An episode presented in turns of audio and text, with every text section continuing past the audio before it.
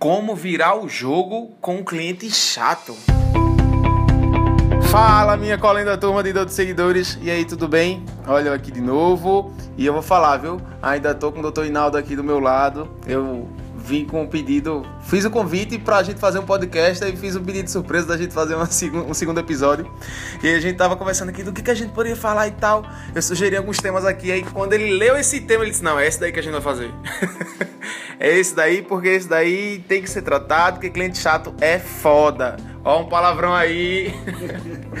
é foda cliente chato, velho. Então a gente tem que saber se relacionar. Como eu falei no episódio anterior, que a gente falou sobre prerrogativa, eu acho que do mesmo jeito que a gente, é, quando tá de frente com uma situação de desrespeito à nossa prerrogativa, a gente tem que saber dizer não à autoridade, eu tenho minhas prerrogativas e obedeça, só que falar isso de forma educada e transformar aquela autoridade em parceiro, esse ciclo ele se torna perfeito. E aí a gente pode também usá-lo como analogia, porque quando o cliente chato vem falar com a gente e a gente conseguir sair dessa situação e conseguir continuar com a confiança dele, eu acredito que esse ciclo também seja um ciclo perfeito. E aí eu vou trazer um pouquinho aqui, na verdade eu estou roubando um pouquinho do, do conteúdo da experiência do Dr. Hinaldo para ele falar como é que ele se comporta nesse tipo de situação. Eu vou falar aqui também como é que eu me comporto. Eu já falei, né? Eu, tenho, eu, sempre, eu sempre falo de como a gente se relaciona com o cliente chato. Eu falo de uma frasezinha que eu tenho, que eu sempre uso e que o cliente acaba. Não, doutor, não se preocupe não, que eu vou continuar com o senhor. Enfim, mas vamos lá.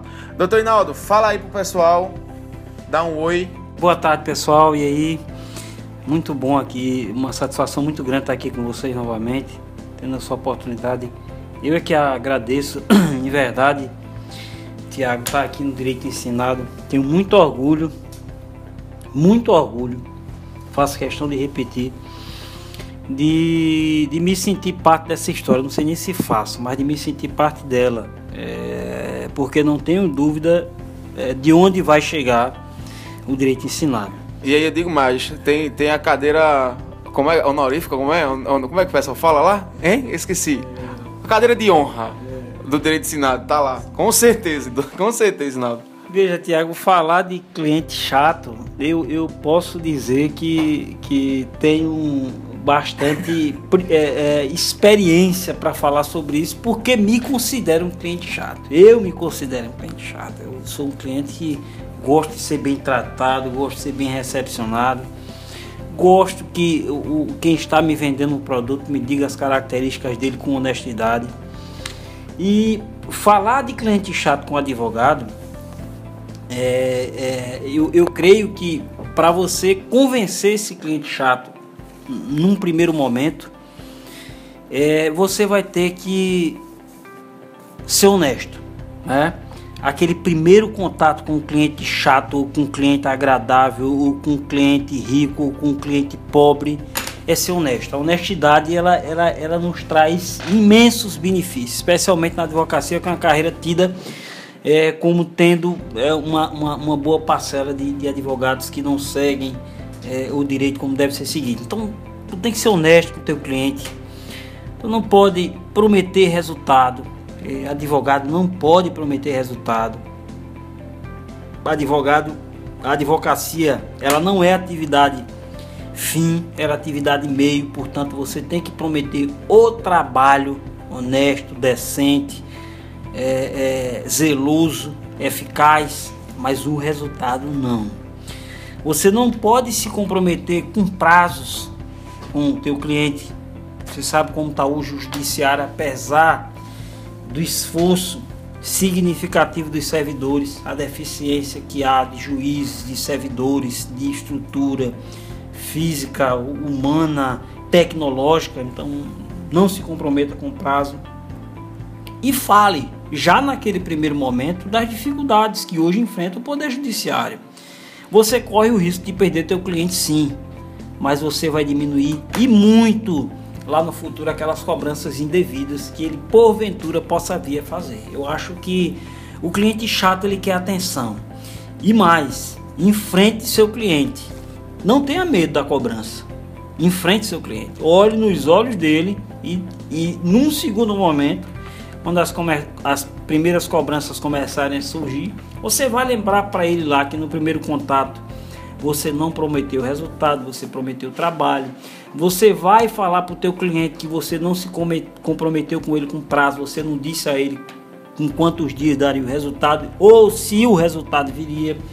Você, você vai lembrar para ele que você falou das dificuldades do poder judiciário, que são é, é, que fazem parte de toda essa, essa órbita é, é do direito.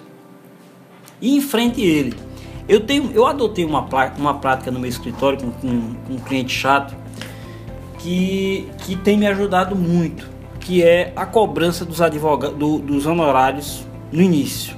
Eu cobro em toda a causa. Não, não, não trabalho com causa A de sucesso.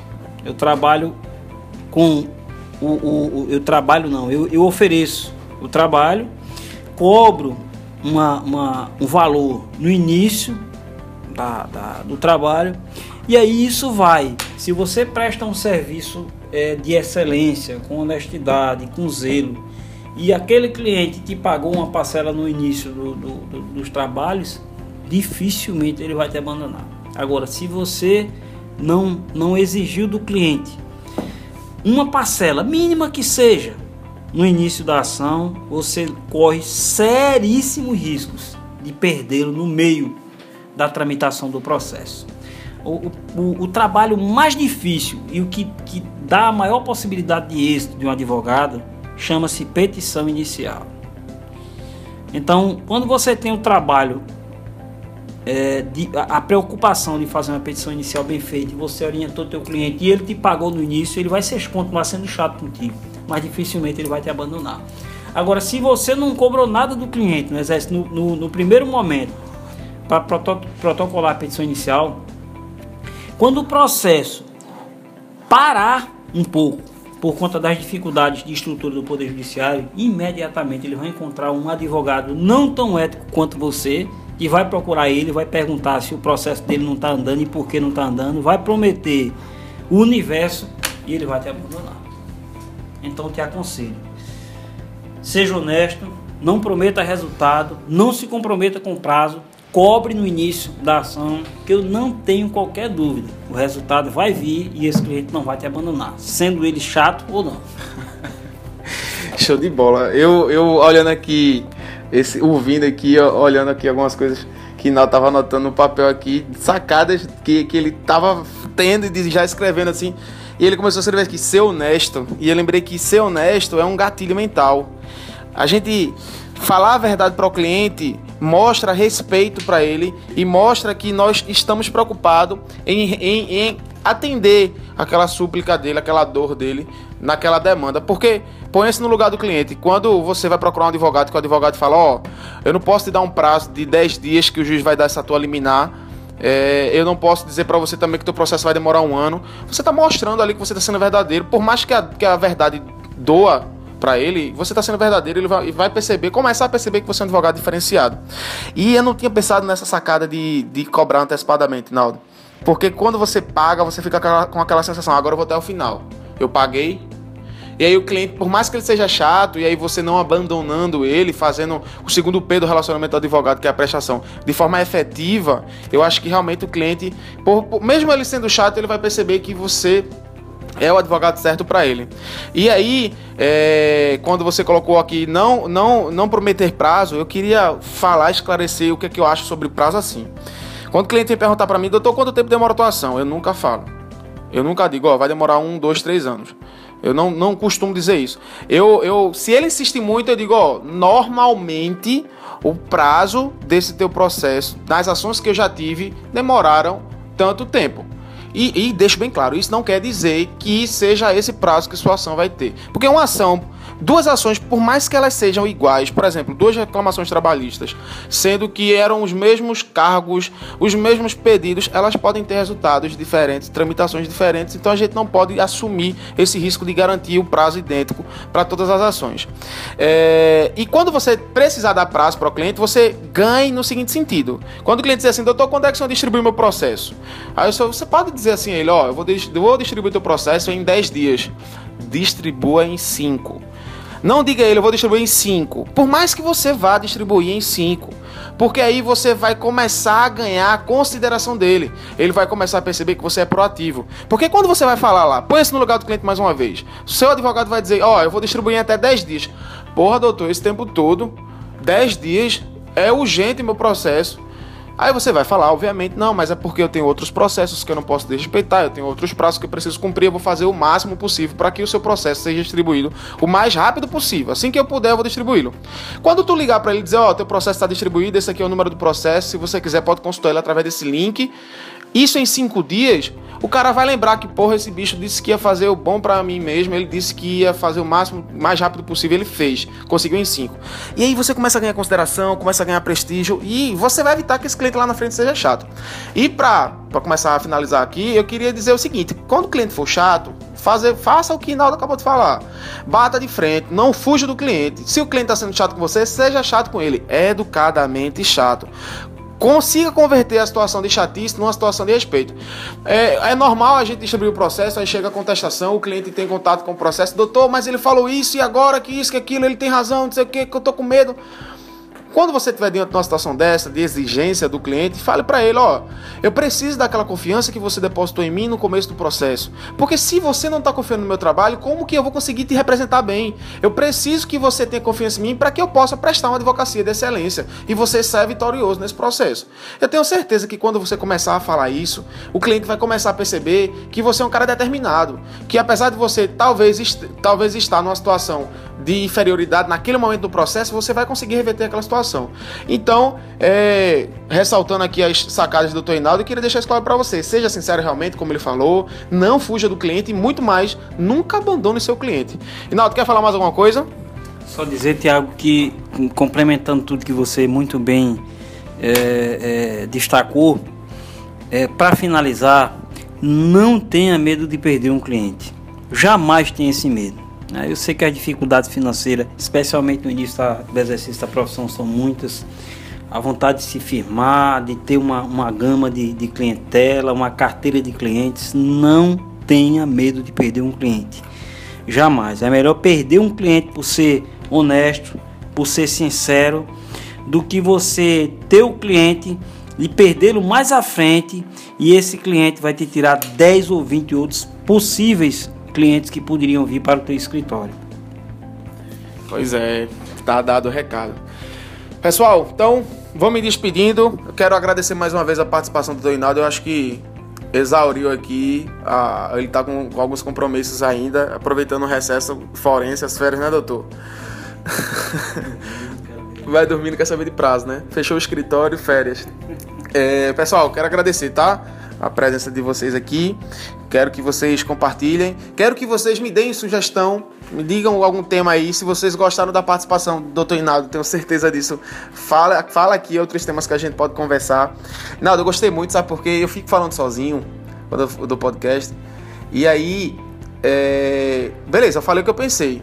Só que quando a gente tá conversando, tu fala uma coisa, que eu não sabia, aí eu começo a comentar, eu falo uma coisa que tu, poxa, isso daí é, e eu tenho até uma visão diferente e vai poder complementar. Eu acho que uma conversa assim é muito mais foda. Tanto que, tanto que tem, tem muitos podcasts aí de outras de outras pessoas que eu, que eu assino, que eu sigo, e que são sempre duas, três pessoas conversando, porque floresce, né? A conversa floresce. Beleza? Então, obrigado, definitivamente muito obrigado. Pessoal, também muito obrigado. E a gente, a gente vai se ouvindo aí na, nas próximas oportunidades. E não deixa de seguir a gente lá nas outras redes sociais, não, porque a gente vai se vendo, vai se ouvindo, vai se falando para fazer de você um advogado de referência. Abraço! Nesse podcast nós tivemos 10 ótimos insights aquele primeiro contato com um cliente chato, ou com um cliente agradável, ou com um cliente rico, ou com um cliente pobre, é ser honesto. A honestidade ela, ela, ela nos traz imensos benefícios, especialmente na advocacia. Você não pode se comprometer com prazos com o teu cliente. E fale, já naquele primeiro momento, das dificuldades que hoje enfrenta o Poder Judiciário. Você corre o risco de perder teu cliente sim, mas você vai diminuir e muito lá no futuro aquelas cobranças indevidas que ele porventura possa vir a fazer. E mais, Enfrente seu cliente. Não tenha medo da cobrança. Falar a verdade para o cliente mostra respeito para ele. Porque quando você paga, você fica com aquela sensação, agora eu vou até o final. Eu paguei, vou distribuir teu processo em 10 dias. Distribua em 5. Não diga a ele, eu vou distribuir em 5. Por mais que você vá distribuir em 5. Se o cliente está sendo chato com você, seja chato com ele. Educadamente chato. É melhor perder um cliente por ser honesto, por ser sincero, do que você ter o cliente e perdê-lo mais à frente e esse cliente vai te tirar 10 ou 20 outros possíveis clientes que poderiam vir para o teu escritório. E um palavrão. Que cliente chato é foda. Ó um palavrão aí. Que feio, Tiago.